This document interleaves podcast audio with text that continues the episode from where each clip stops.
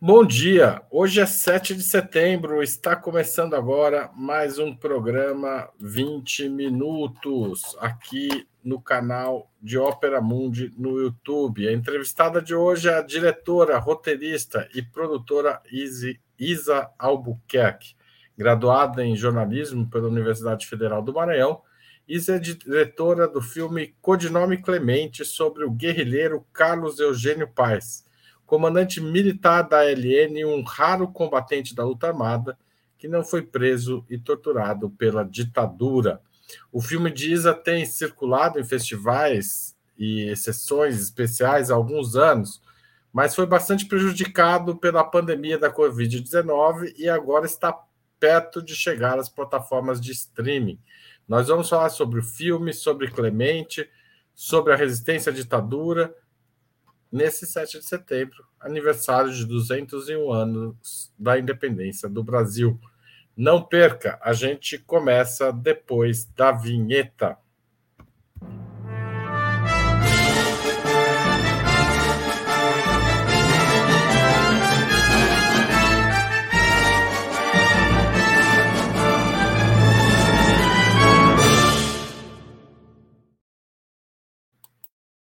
Bom dia, Isa. É uma honra receber você aqui.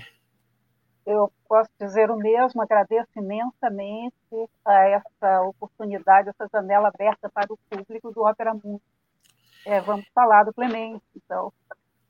Isa, você sabe que o Clemente tem uma das, das entrevistas que a gente fez aqui no Ópera Mundi mais assistidas, né?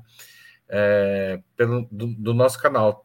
Por muito tempo foi o vídeo mais assistido, agora já não está em primeiro lugar, mas por muito tempo foi ele. Esse, essa imagem é um frame dessa entrevista. Quem quiser assistir, a gente vai pode procurar no final dessa entrevista.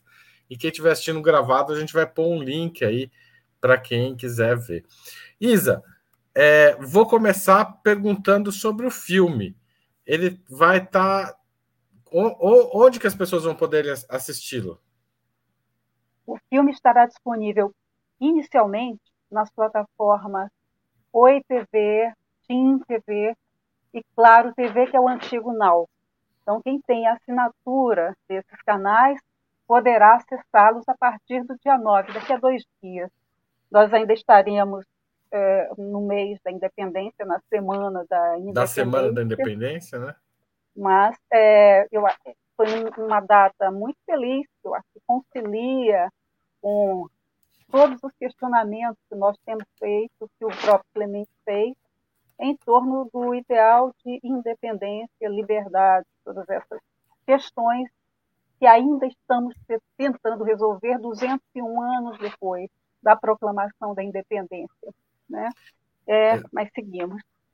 Tá certo. Antes de eu é, seguir com a entrevista, eu queria lembrar a todos e todas que o jornalismo de Ópera Mundi depende da contribuição de quem nos assiste e de quem nos lê.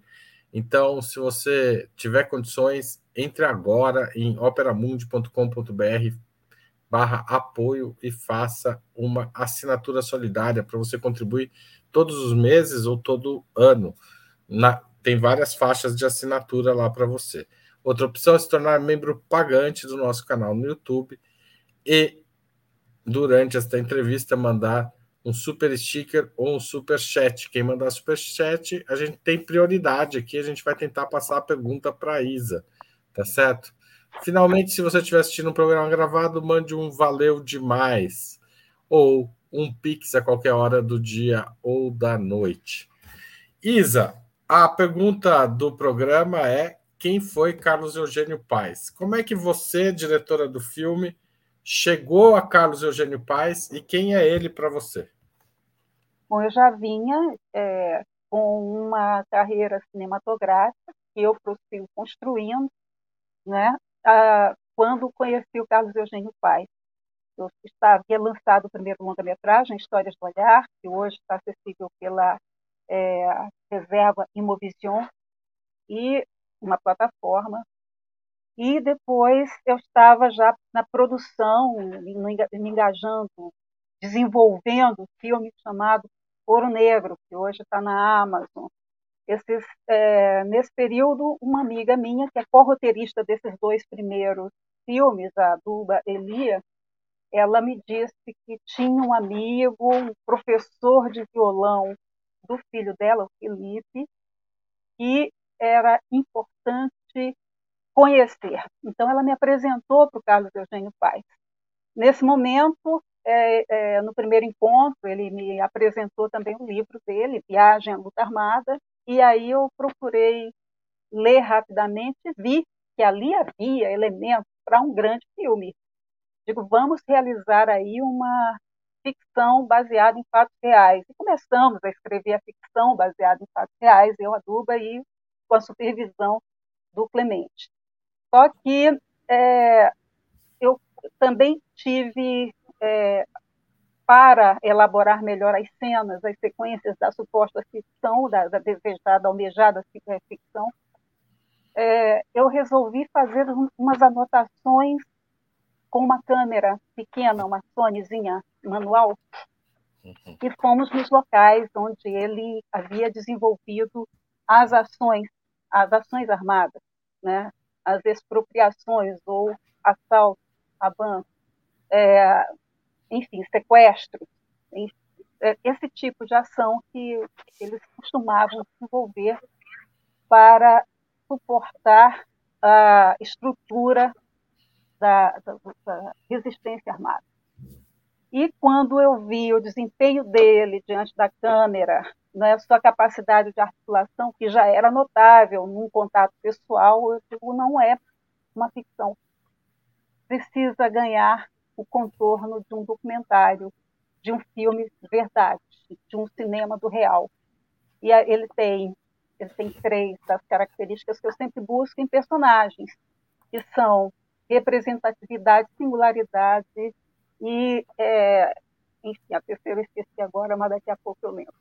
E aí o certo é que nós fomos é, elaborando essas passagens e a partir daí eu decidi elaborar, é, dirigir o Clemente como um personagem de documentário e partir para a formalização do projeto e a solução do filme. Né? Demorou bastante tempo, porque o recurso financeiro era muito escasso.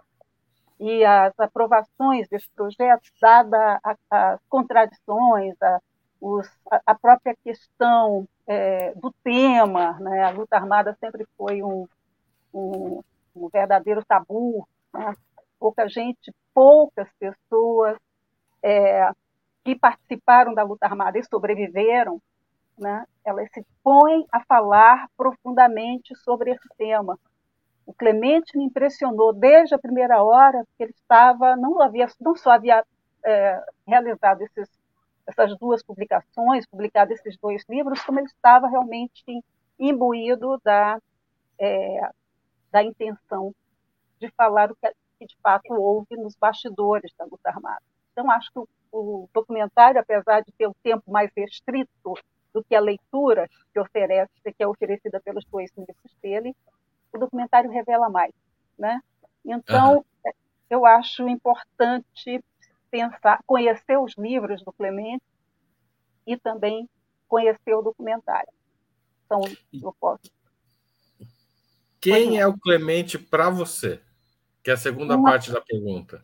Certo. O Clemente, para mim, ele se transformou numa pessoa muito amiga muito próxima, ele, a Maria Cláudia Ribeiro, a Badan Ribeiro, que é a esposa atual, a, a esposa viúva do Clemente, ele faleceu em 2019.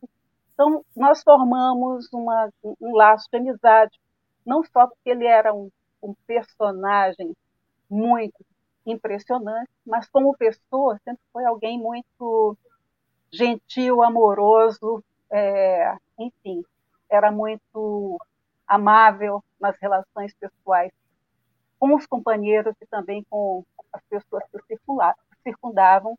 Então, quem gostava do Clemente sempre foi é, um adepto, não só um adepto, digamos assim, dessas relações. Né? É, Para mim, ele abriu várias portas de compreensão histórica também. É, o fato de ele trazer tantas revelações é, trouxe também o universo histórico que me antecedeu. Ele faz, ele é de uma geração mais é, mais velha do que a minha e tudo, e trouxe uma estrutura histórica que eu precisava conhecer, né? Que era justamente esse movimento que se formou. Tão pouca gente falava sobre isso, um verdadeiro tabu, e eu queria colocar essa peça no quebra-cabeças histórico do país. Então, o Clemente é, é, digamos, um portal de revelações, é um amigo, ele é muito facetado. Então, assim, foi uma, um grande, foi uma grande revelação dessas relações de vida, conhecê-lo e saber de sua história e de trazer essa história a público. É isso que está acontecendo agora, né? Então, é, Isa, é, eu conheci o Carlos Eugênio em 2015. A Maria Cláudia que me apresentou ele. Na verdade, ele me apresentou, ele procurou a editora Alameda, que é, eu sou editor lá também, e sócio, e ele procurou a gente é, e ele apresentou a Maria Cláudia para a gente na sequência. É, mas realmente o, o, Clemente tinha essa coisa de é, pessoalmente ser uma figura bastante afetiva, né? E muito clara nas suas posições políticas. É, o que nem mesmo depois da ditadura não foi uma, uma coisa muito simples para ele, porque assim, quem é o Clemente? Eu vou fazer alguns, vou pontuar alguns episódios marcantes da trajetória do Clemente que eu acho que vão ajudar a toda a nossa conversa que a gente vai ter daqui para frente. O, o, e você me corrija se eu der informações erradas, tá, Isa? Mas o Carlos Eugênio entra na luta armada aos 16 anos, conhece o Marighella, na, na sequência, os dois comandantes militares da, da LN acabam caindo, né? Logo, Marighella e depois o. O filme me atrapalha. Como é que chama? Já já. O Diogo, né? Hã? Marighella primeiro, o Diogo a seguir, o velho, né? É. Ele falece ali, é, foi o, o, um dos fundadores. O Márcio, né? Não, não é o Márcio. Ah, o Márcio de Toledo foi outro episódio. Outro episódio, é. Daí ele, comandante a... militar da, da ALN, é, a, toma frente de alguns episódios marcantes, como a morte do, do, do, do hoje conhecido como Cidadão Boysen, né, por conta do filme também, né, um filme também marcante, é, que era um dos empresários que financiava a tortura e assistia às sessões de tortura. E daí a Helene decide por é, é, justiçá-lo né, para tentar parar as torturas é, nos porões aqui do DOI-CODE de São Paulo. É, ele passa a ser, obviamente, muito perseguido por conta disso. Numa dessas tentativas, eu não sei nem se é anterior a esse episódio, daí você pode esclarecer. Ele tem um embate com o Fleury, que é muito marcante, que ele contou na entrevista aqui com a gente. É, depois ele passa a ser muito perseguido é, consegue, não cai, né, apesar de várias tentativas de prendê-lo, e ele acaba se exilando na Europa, é, e daí depois ele volta e ele se integra na esquerda numas posições nem sempre uh, hegemônicas, digamos assim. Esse é o Clemente para as pessoas que vão assistir o filme e para quem está assistindo essa conversa. Por que, que ele entra na luta armada? Ele também recruta a mãe para a luta armada. Tem muitas histórias muito interessantes no filme e na trajetória do Clemente. Mas queria começar. Como que ele entra para a luta armada, Isa? Bom, é, ele estudava no Colégio Pedro II, é, fazia o segundo o equivalente ao segundo grau, né, o secundário. E lá ele conheceu dois é, dos primeiros companheiros dele, que eram os irmãos Yuri e Yuri e Yuri Xavier da Silveira e o enfim, eu esqueço acho que o, Alzheimer já está me pegando aqui um pouco. E o Alex, no filme, né? Yuri e Alex. E o Alex o recruta. E os dois eram filhos da Ilma Xavier da Silveira, que era próxima do Marighella. Então, a partir desse momento, ele começa a entrar é, nos treinamentos, já estava no, é, no ativismo estudantil, e ele é, é apresentado ao Marighella por volta dos 17 anos, e a partir daí é, ele entra de fato né, na luta armada.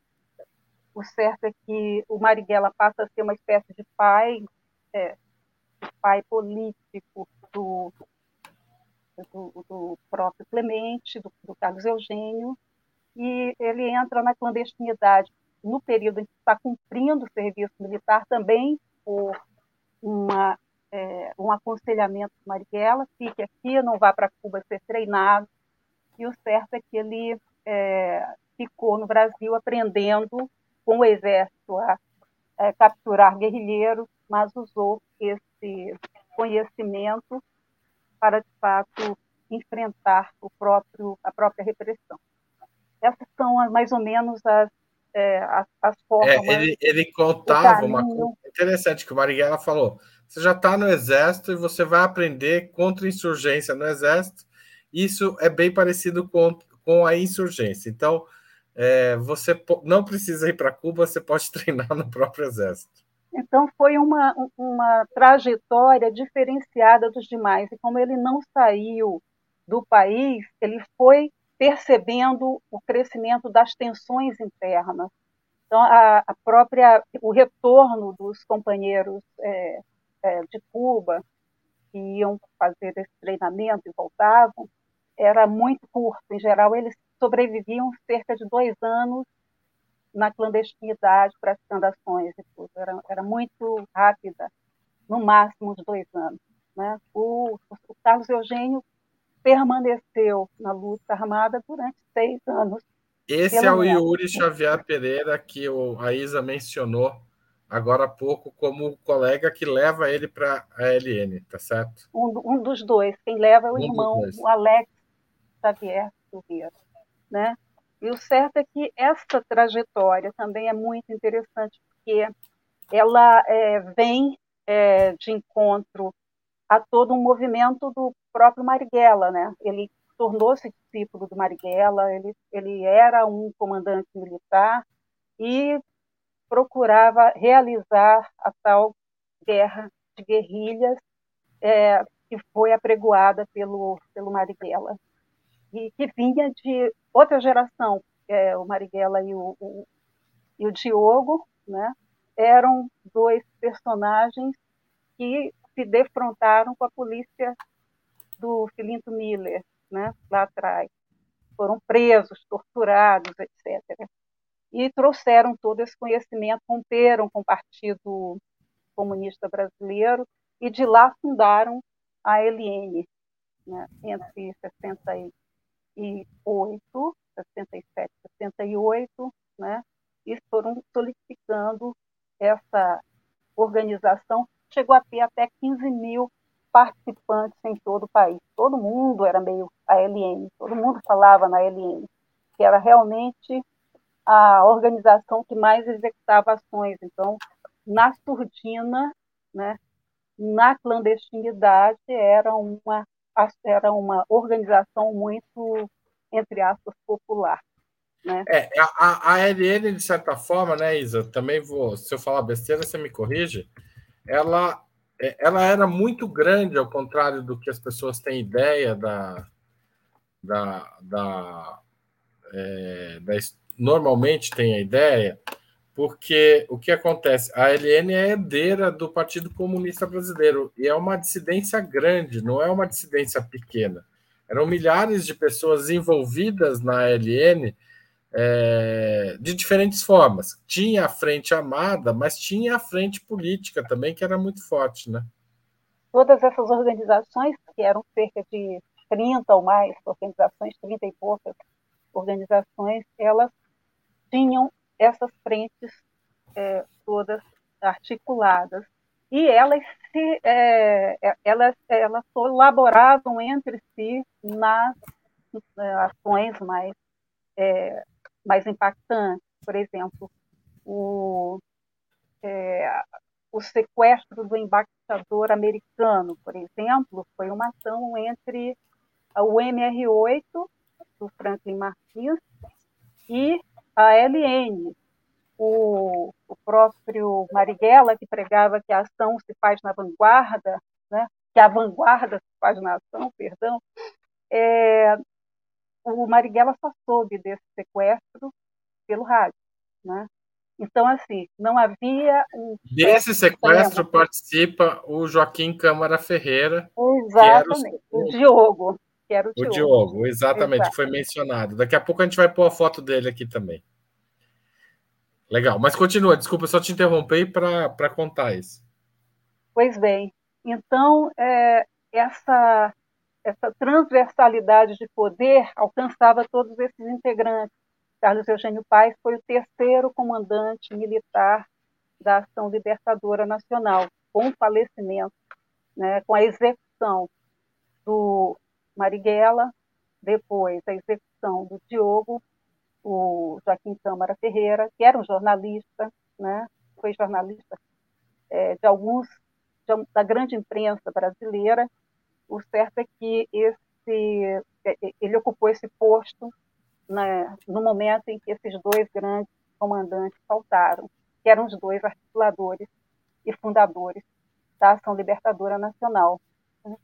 E continuou, é, manteve a ação, é, as ações da, da LN no Brasil. Né? Foi muito intenso esse período e chegou um momento que eles julgaram é, os outros participantes da LN julgaram que ele precisava sair do Brasil, então ele se auto-refugiou na, na França, depois de ter passado pelo, por Cuba e, por, e pela União Soviética. Ele se exilou na França e passou lá oito anos.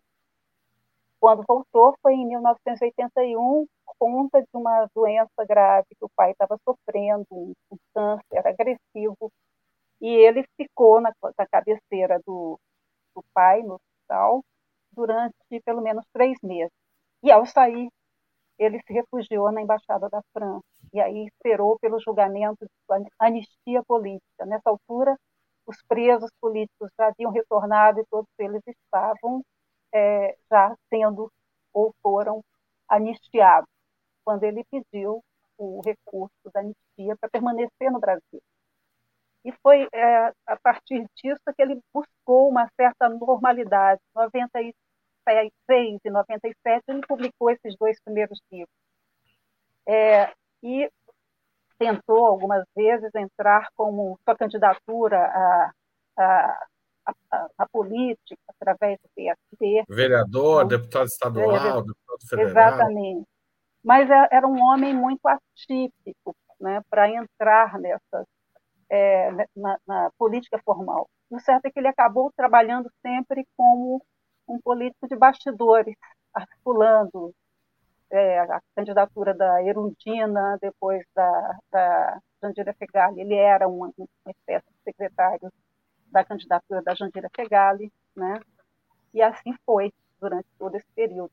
E, por último, por, eu acho até que por ironia da vida, ele, em 2009, né? Foi no ano que eu é, comecei a articular o projeto e cheguei a, a rodar as primeiras imagens. Em 2009, ele recebeu o, o perdão do governo Lula I, quer dizer, o governo Lula I, na verdade, pediu perdão a ele, né, pela perseguição impetrada pelo Estado brasileiro é, contra a sua atuação ou contra estudantes, de uma forma geral, e a si mesmo, pelos prejuízos causados à sua biografia. Então, eu rodei, eu fui lá a Belo Horizonte, onde a, onde a Secretaria Nacional de Justiça estava realizando esse evento, rodei este, este, é, todo este evento, né, gravei e disse, eu tenho agora o final do filme, agora eu tenho que colocar, escolher, encontrar o filme do início ao meio.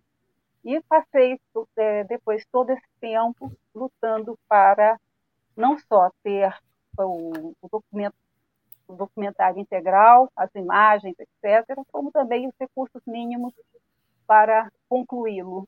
E foi assim que nós temos hoje o, o filme, o Codinome Clemente, pronto, desde 2019, é, que foi, sofreu aí com o impacto da pandemia, com a, a suspensão das linhas de, de, financiamento que afetaram toda a história, todo o cinema, toda, toda a viabilização dos filmes brasileiros. E, é, e agora estamos entrando nas plataformas com essa bela obra. Me, me orgulho muito de ter feito esse filme.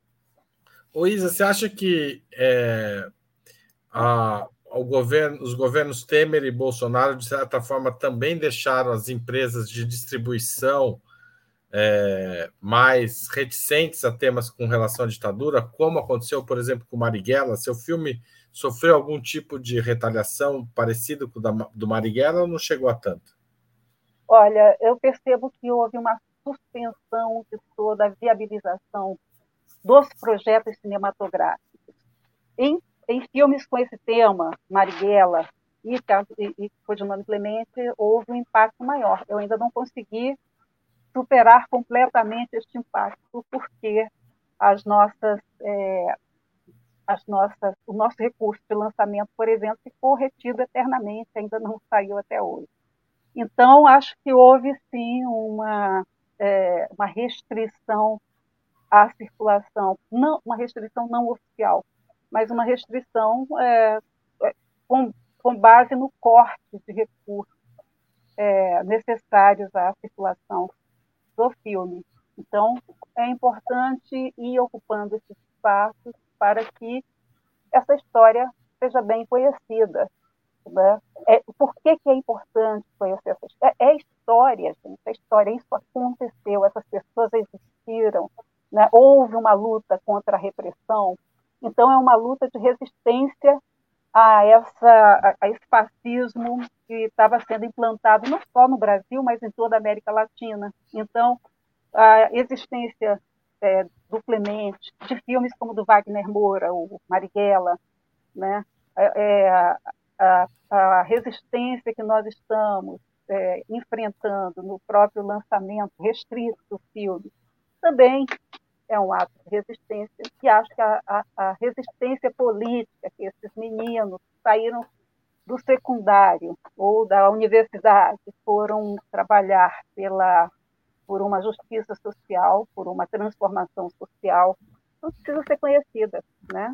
Nós é, precisa ser conhecida através do cinema, através da imprensa, através da literatura e ao mesmo tempo é, valorizada que é uma coisa que é, existe uma negação até hoje sobre essa, essas ações. Aliás, a TV Brasil, você trabalhou, não chegou a trabalhar na TV Brasil, né? Cheguei a trabalhar na TV Brasil, sim. Né? TV Brasil devia ter uma programação semanal de filmes sobre história do Brasil e figuras como Carlos Eugênio, Marighella. Você não Eu acha? acho uma ideia, acho. acho quanto mais se conhecer, vários filmes importantes foram sendo realizados nos últimos anos você tem a Torre das Donzelas, por exemplo, tem o Hércules 56, tem o. É, enfim, to, toda a filmografia do, do Silvio Tendler versa sobre os, é, os governos latino-americanos. É importante também conhecer filmes é, sobre outros países, o que aconteceu durante esse período, por exemplo. Aliás, a gente está perto dos 50 anos do golpe do Chile. Exatamente. Então, é, 50 anos do golpe do Chile foi um dos mais truculentos da América Latina. Né? Cerca de 2 mil vítimas diretas e conhecidas, crianças sequestradas. É muito. É, é, é vergonhoso que em 2023 201 anos depois da declaração da independência, nós estejamos ainda com dificuldades de fazer circular essa informação e rever a nossa história.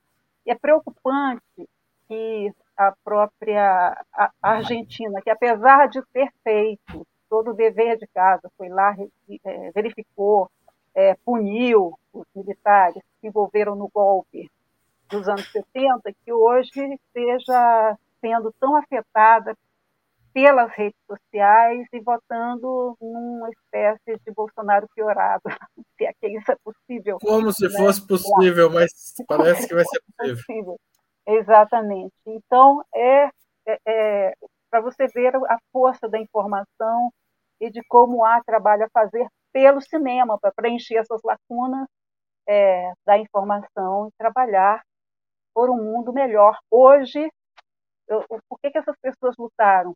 Por justiça social, por alimentação, por emprego, por sobrevivência digna, por uma vivência digna sobre o mundo. Hoje, o mundo inteiro produz comida para dois planetas e há tanta gente ainda passando fome, é possível erradicar a fome. Era essa a, a razão de luta desses garotos, basicamente, né? Acima de qualquer outra razão ideológica, ah, sou comunista ou sou, é, enfim. Ô Isa, como é o episódio do, do, recrutamento da mãe do Carlos Eugênio para a luta armada? A mãe do Carlos Eugênio era filiada ao Partido Comunista. Era uma dona de casa, muito ativa, muito forte. E ela já vinha, é, havia um dissenso na própria residência deles, na família deles, entre o pai e a mãe, porque o pai era um funcionário público da Receita Federal e é, procurava manter uma, a, a família com, uh, com um provedor clássico, é, e, ela, e a mãe é, tinha já esse engajamento com o PCB. Né? O certo é que quando, é, quando o Carlos Eugênio ingressou na luta armada, é, ele precisava de um suporte para atender aos companheiros que estavam entrando na, na estavam sendo abatidos ou estavam feridos. E ele mandou a mãe para a Cuba, onde ela recebeu tratamento de, como enfermeira. Então, ela voltou para montar, para estar é, na, na, estrutura de um hospital clandestino, para atender é, esses combatentes. Foi assim que ela entrou na luta armada, mas não exatamente com um fuzil na mão. Só que quando Carlos Eugênio partiu para o exterior, para esse alto exílio, ela foi uma vítima, é, ela foi encarcerada, ela passou pelo menos 30 dias sendo ferozmente, é, sofrendo todo tipo de violência no cárcere, nos porões do, da, da, da repressão. Mas nunca revelou onde o filho estava e nunca é, e sempre, e sempre resistiu. Então, como foi que Carlos Eugênio, já no exterior, já havia uma irmã morando com, em Paris, onde ele foi se refugiar, e quando a mãe caiu, entre aspas, ele é, procurou fazer uma campanha internacional e angariar o apoio do governo francês. E foi assim que ele é, é, reagiu a essa prisão. Ela ficou é, desaparecida durante 30 dias e quando voltou estava toda sequelada pela tortura. Né? E foi essa a história de Dona Maria. Né? Us, us, usaram a Maria da Conceição Coelho Paz, né, que é o nome da, da mãe do Carlos Eugênio, para atingi-lo também, né? Não só para atingir, queriam localizá-lo de qualquer maneira, né? É. E ela não revelou jamais o paradeiro do filho. Ela não queria nem que eles soubessem que ele estava é, no exterior, para não enfraquecer a, a, organização, a imagem da organização, que também era, já, a essa altura, já estava muito é, enfraquecida, porque muita gente foi, foi apanhada, foi, foi aprisionada, e estava, eles estavam sendo exterminados. Essa é a, essa é a verdade, né? Então, assim, aqueles que resistiram à tortura, por exemplo, Alex, que o recrutou da, para a luta armada, foi um, um, uma pessoa que passou é, meses sendo. O Alex. Vamos pôr a imagem do Alex na tela que a gente não pôs no começo, a gente pôs só do Yuri. Uhum. Vamos colocar. Aqui a gente tem o Joaquim Câmara Ferreira, à esquerda, de quem está assistindo, e à direita o Alex Xavier Pereira, que é o companheiro, é, um dos recrutadores do, do, do Carlos Eugênio Paes para a LN. Joaquim Câmara Ferreira. Xavier Pereira. Uhum. O, o, Joaquim Câmara Ferreira é um dos líderes políticos e militares da ALN. O Carlos Eugênio nunca teve uma liderança política efetiva na ALN. É por é, assim, é, é, não estava no comando da, das decisões políticas, mas é porque a ALN já estava bastante enfraquecida quando ele assumiu. Não é por isso, não é por não? isso, é porque a estrutura era horizontal.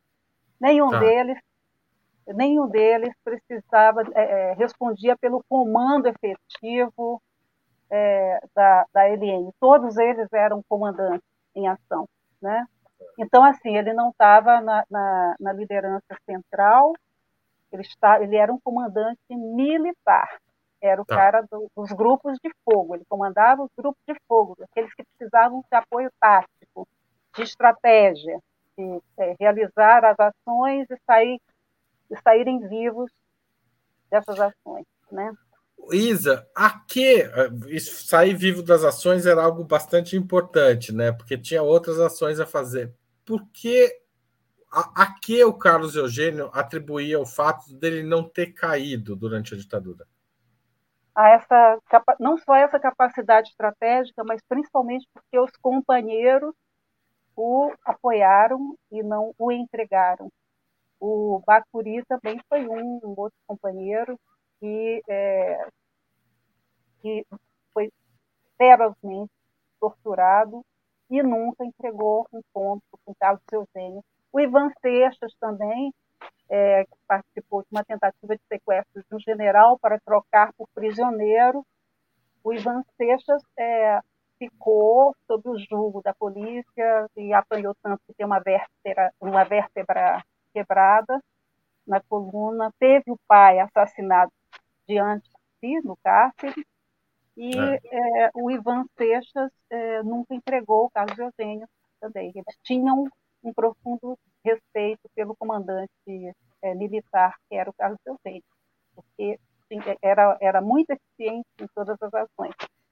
É muito estranho falar sobre isso, porque Hoje, suas ações são absolutamente reprováveis, porque são violentas, então, são crimes cometidos, mas eram crimes cometidos é, durante a guerra, né? É, então, ele, ele sempre fazia essa ressalva. Nós lutamos porque é, estávamos em guerra. E aí, nossa, era um, era um trabalho de defesa há, inclusive, um consenso em torno da resistência armada, está formada desde John Locke, lá de 1600, de que a luta pela liberdade é legítima, né? E é importante é, perceber, ter essa perspectiva histórica, né? As classes oprimidas têm o direito de lutar pela o direito à resistência, né? Desde direito, o John Locke isso tá é, direito. faz parte do pensamento é um, ocidental. É um pensamento Exatamente. liberal, inclusive. É um pensamento liberal, inclusive. É, Exato. É pré, pré-socialista. Se alguém achar que, que luta armada é coisa de comunista, saiba que já antes esse direito estava muito bem estabelecido no, na, na, no, no pensamento liberal. Né? Exatamente. O certo é que há é, é importante lutar para que as flores vençam os canhões, as armas, sempre, né? Eu acho importante. Mas acho importante e necessário. Mas é importante também conhecer o que se passou e saber dessas razões. Por isso esse filme foi tão, é, tão necessário, é, não só para mim, para quem for é, se debruçar sobre os anos 60. É um período que precisa ser estudado, até porque nós é, precisamos nos embasar para não deixar esse quadro de, de, opressões se repita, para que nossos filhos não sejam obrigados a ir à luta né, aí a, a, a tomar esse tipo de atitude. É terrível. Imagina que é, são meninas de 13, 16 anos que vão pegando armas. Isso foi o que aconteceu nos anos 60, né? É, é, algo que eu jamais gostaria de ver um filho meu realizar, mas eu aí eu ou eu mesma não jamais teria coragem de pegar, tomar essa atitude. Mas fico impressionada com quem teve a força, o despojamento e a, a, a coragem de seguir em frente nesse tipo de coisa. Eu vou colocar as imagens do Bacuri e do Ivan mencionados pela Isa também na tela. É... Qual que é quem aí, Isa? Você sabe melhor que eu, não? Acredito, está bem diferente que o Ivan seja o, o, o, rapaz da direita, esse jovem da direita. Isso mesmo, o Ivan é da direita e o Bacuri é da esquerda. Exato, o Ivan não mudou muito, não, tá praticamente igual. Bacuri... Mas isso dá uma ideia da juventude dos combatentes, né? Porque era, às vezes a gente. Era um garoto, vê, era um garoto. Vê, a gente vê é. o Carlos Eugênio dando entrevista nos anos 90, 2000 até 80 e não tem essa ideia de quão jovens eles partiram. Aí a, o Carlos Eugênio na juventude, provavelmente quando fez o serviço militar, e o Carlos Eugênio é, nos anos 2000 já. É, eu 2010, acho que ele não tem. É, ele, ele já no serviço militar não, não tinha registro fotográfico. Ou pelo menos se tinha, foi destruído durante tá a entrada na clandestinidade. Essa foto foi a única que restou é, das, das, fotos, dos registros de juventude que ele fez. Não havia praticamente mais fotos. Um dia ele teve que destruir, junto com a, com a irmã, todas as fotos em que ele aparecia na família. Né? Hoje seria um pouco mais difícil apagar esses rastros, porque tem a, existem as câmeras de segurança. Vai para as nuvens, né? Tem as câmeras é, de segurança também, claro. Exatamente. Mas é, são, são sinais, são mudanças que o tempo traz. De qualquer forma, é, essas ações poderiam hoje estar sendo realizadas apesar de tudo isso, e a gente espera que não sejam necessárias. Né? Ô Isa, tem, dois, duas, tem duas mortes que são marcantes na trajetória do Clemente. A primeira é essa do Boyce. É, eu queria que, se você puder recontar por que, por que se decide executar o Boyce e como é a operação militar que isso, em que isso acontece, né?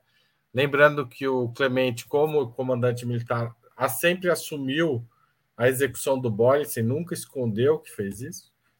E a segunda é a morte do Márcio Toledo, que é um companheiro da LN, que, que queria desertar tá, e num momento muito dramático, e a opção da, do, do Carlos Eugênio e do comando que estava com ele foi de que não era possível permitir essa deserção naquele momento e o Márcio Toledo foi executado. São duas mortes muito polêmicas por razões opostas. Queria que você falasse um pouco delas duas.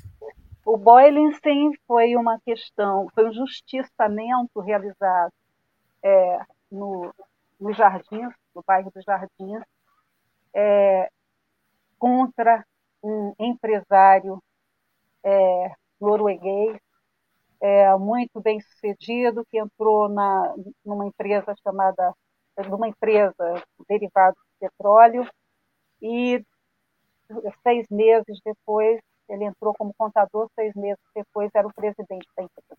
Né? É, o certo é que, depois dessa trajetória, ele tinha é, usado os recursos da empresa não só para emboscar os guerrilheiros, como também é, ele costumava é, presenciar sessões de tortura né? Ele presenciava as sessões de tortura, é, se comprazia com aquelas sessões. E ele foi reconhecido por uma companheira do Carlos Eugênio na LN, é, que havia sido, é, haviam conseguido liberá-la, haviam conseguido tirá-la da, da, da, tortura. Então, ela vendo os, os álbuns da elite é, daquela época no, São Paulo, ela, ela o reconheceu. Este homem, ele está sempre, estava sempre acompanhando as minhas sessões de tortura.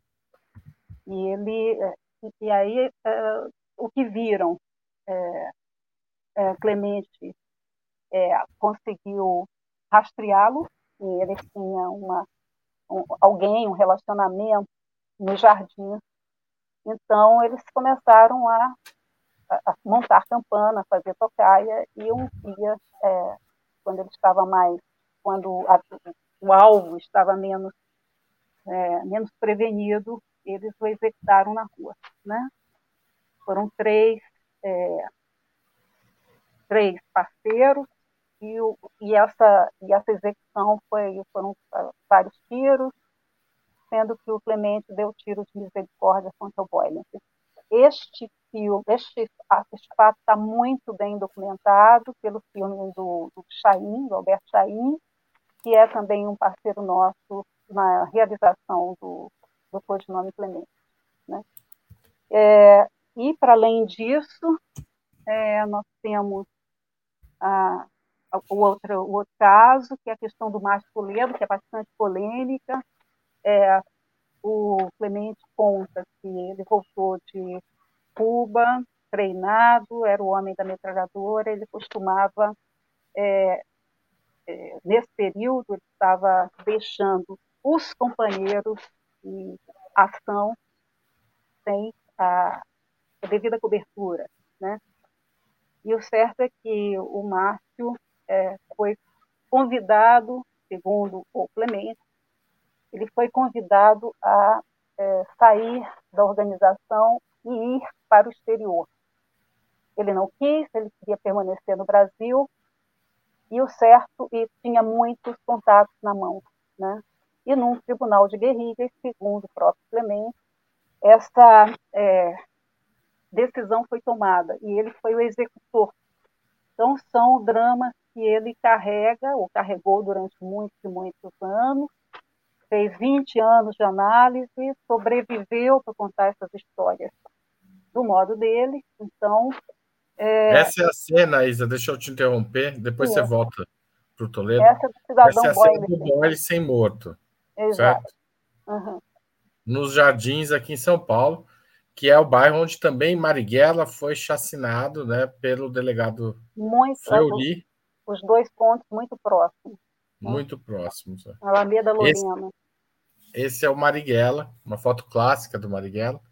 Mas volta ao Toledo. Daí ele. É, desculpa, você estava encerrando o raciocínio. O Márcio. O Márcio. Pois bem. O Márcio é realmente é, o que eu é, considerei quando comecei a estudar essa história é, seria a falha trágica do Clemente, né? Eles estavam sofrendo um cerco brutal e esse, nesse momento o comportamento é, falho do, do companheiro Márcio, diante dessas circunstâncias, passou 40 dias desaparecido depois voltou sem dar muitas explicações, etc. Enfim, deixou companheiros é, na, na é, numa ação à mercê da, do ataque policial, tendo ele a, a metralhadora na mão. Enfim, são comportamentos alegados pelo Clemente que são explicados no, no próprio filme pelo Clemente. Né? Ele é a melhor defesa que, é o, que o filme faz dele próprio, desse, desse episódio. E, é, e esse tribunal de júri, não foi o Clemente, ele diz, não, não fui eu que dei essa, essa ideia, né? Mas houve um tribunal de guerrilha e nesse tribunal é, essa decisão foi tomada e alguém tinha que executar a decisão. E, essa, e esse executor fui eu. Ele, né? Então, assim, é, é muito impactante. Para mim, é, é, e como é controversa, muito controversa, essa história, e como é, sempre provocou é, grande, é, é, grande impacto e grandes posições assim bastante conflitantes dentro entre as organizações, eu considerei que este era, digamos, dramaticamente a falha trágica do Clemente. É aquela, aquele defeito, aquele problema, aquele erro que acometem, que aqui se atribui, né, se atribui a um determinado personagem é, imaginário ou real, e esse, esse erro é, humaniza, digamos, o personagem, num ato bastante é, duro, desumano e tudo, que é matar uma outra pessoa, executar uma pessoa, ou justiçar, no caso, que é o termo que eles usavam, né? esse justiciamento seria o ato trágico, a falha trágica do Clemente. Né? E, portanto, daria uma dimensão muito maior como personagem do documentário. Isa, a gente falou pouco dele, professor de violão, né? Como é que ele vira professor de violão? Ele tocava bem? Você viu? Ele chegou a ver ele tocar? Porque eu nunca Sim, vi. Eu cheguei a vê-lo é, tocar violão na França, quando eu estive, nós, nós estivemos, eu fui acompanhando uh, uma viagem dele, quando decidi fazer o documentário. É, eu fui acompanhando uma viagem dele, uma reunião com amigos, e ele estava é, nessa reunião tocando violão. Foi onde eu, né? Ele tocava bem, não era nenhum cantor extraordinário, mas durante, quando ele voltou da, quando ele se exilou na França, essa foi a forma, uma das formas em que ele é, se apoiava para é, sobreviver na França. Ele tinha o, o violão, né, tocava em barzinho, e também trabalhava numa loja de carpetes. Ele pregava para um, um grupo de portugueses é, que faziam instalação de carpetes. Ele trabalhou como operário na França também. Então, foram é, essas duas atividades que o mantiveram né, no exílio em território francês. Aí depois ele se relacionou com uma, uma, uma mulher que era a, a, uma, uma, uma, namorada que era é, filha de um político francês, né? E ele é, foi ela que o apoiou também na vinda para o no retorno para o Rio, para o Rio não, para São Paulo, no retorno para o Brasil. Né? Então essa são esses apoios, essa rede de apoio sempre foi muito importante Clemente para a sobrevida dele, né? Como também para o reencontro com as raízes e para a sobrevivência diante de todos os ataques que ele foi sofrendo. Né? Acho que é um personagem extremamente controverso, mas ele é importante, é importante é, não só como, como registro da história que passou, mas como estudo humano mesmo. Né? Ele é fundamentalmente um ser humano que viveu sob extrema pressão. Eu acho que a, pers a perspectiva histórica tem que, ser, tem que levar em conta tudo isso quando é, se analisa os anos 60 e a resistência armada no Brasil. A resistência da França é considerada como um, um, um grupo de heróis que, é, contra o, contra o fascismo na França. Houve resistência em Portugal, na Espanha, contra o fascismo, etc. No Brasil também houve, na Argentina na também houve. Na própria Itália, nossa música de abertura é Bela Tchau, né?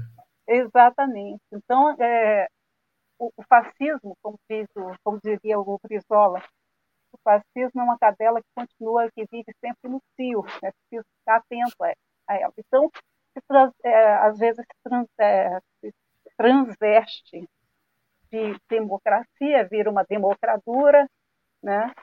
e às vezes é, enfim, às vezes vai conquistando espaço pela força. Atualmente, talvez não seja muito adequado impor pela força, mas arranja artifícios para se instalar, né? Se instalar. E aí nós tivemos o golpe de 2016, por exemplo, no Brasil. E quase tivemos um, um 8 de janeiro é, é. Uma nova tentativa. Uma Aí nova pela tentativa. força até, né? Ô, Isa, é, eu antes da gente ir para as perguntas finais, queria fazer uma última pergunta, porque eu lembro de, nos anos 90, um colega mais experiente, eu trabalhava no jornal, virar para mim, num dia de conversa, a gente estava fechando alguma matéria sobre ditadura, ele falou assim: Carlos Marighella será um herói nacional. É uma questão de tempo. O Carlos Marighella se transformará num herói nacional, como foi Zumbi, como foi Tiradentes, e Marighella será um. É, hoje me parece que esse caminho está bem traçado, né? O, o, a biografia do Mário, depois o filme, e toda a recompreensão da luta armada depois da Comissão Nacional da Verdade, de fato, Marighella assume hoje essa posição. Você acha que o Carlos Eugênio pode aspirar a isso ou as contradições dele não permitirão que ele se tenha o mesmo, digamos, a mesma, o mesmo tamanho que o Marighella pode ter no imaginário nacional? Eu acho que ele tem esse potencial, sim. Né? Ele tem esse potencial porque a, a geração dele, não foi só ele, a geração dele foi heróica e ele nunca é, negou os próprios atos. Né? Essa atitude foi absolutamente corajosa é, e, além do tempo, vai é, mostrar a importância que teve essa luta para as gerações é, posteriores. Né? O, é, eu lamento que o Carlos Eugênio a partido tão cedo, aos 69 anos.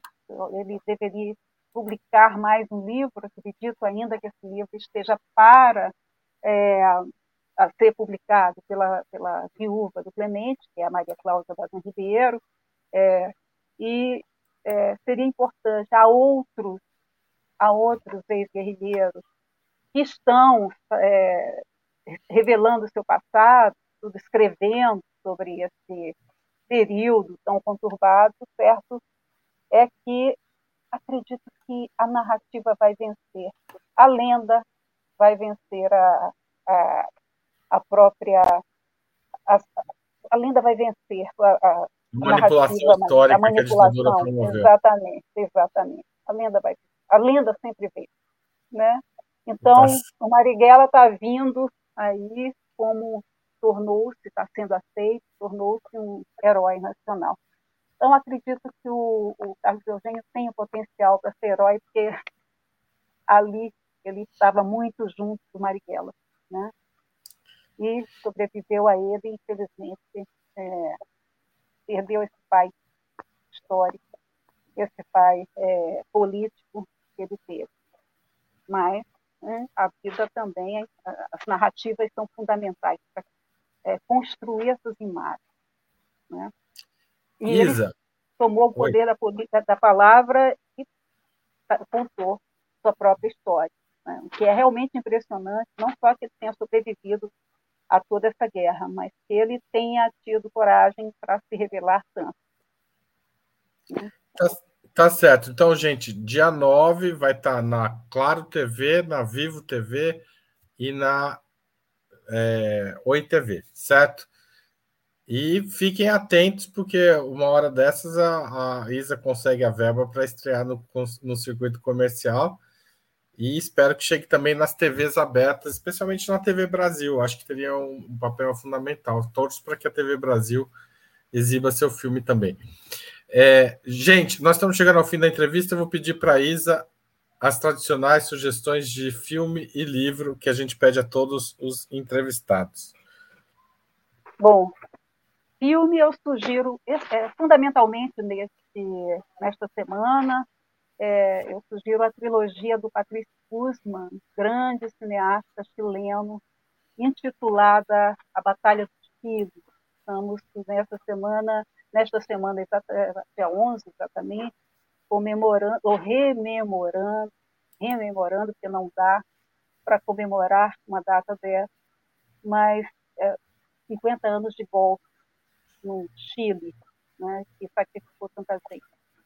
Né? La Batalha de Chile, em espanhol. Sim, é, é magnífico.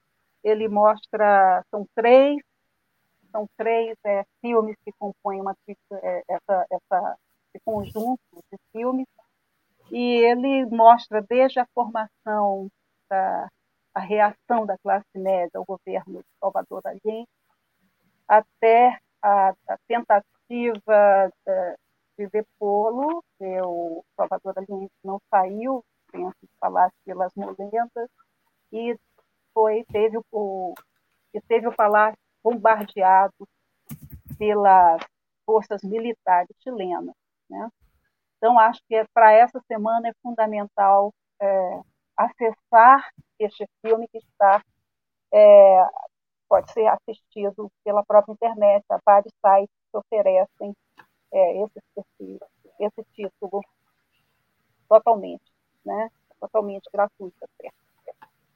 O certo é que é, a Batalha do Chile é a minha recomendação para esta semana, para que possamos entender melhor a nossa América Latina, com, é, influências que ela sofreu, das, é, dos golpes que foram é, orquestrados para minar as, as democracias que estavam nascendo, que estavam se estabelecendo ali pelos anos 60. Tá certo. E livro? Livro, eu vou indicar a, o evento, o acontecimento da Anne Arnaud, que foi é, um, é uma, uma escritora francesa, ela ganhou o prêmio Nobel, prêmio Nobel com esse livro, e é um relato muito é, um ponto, de um ponto de vista muito feminino, né, é, sobre uma jovem, conta a história de uma jovem de 23 anos, engravida de um namorado que ela havia conhecido recentemente, e ela ah, tem, tem esse apoio, tem apoio para manter esse filho, ela procura ah, realizar um aborto.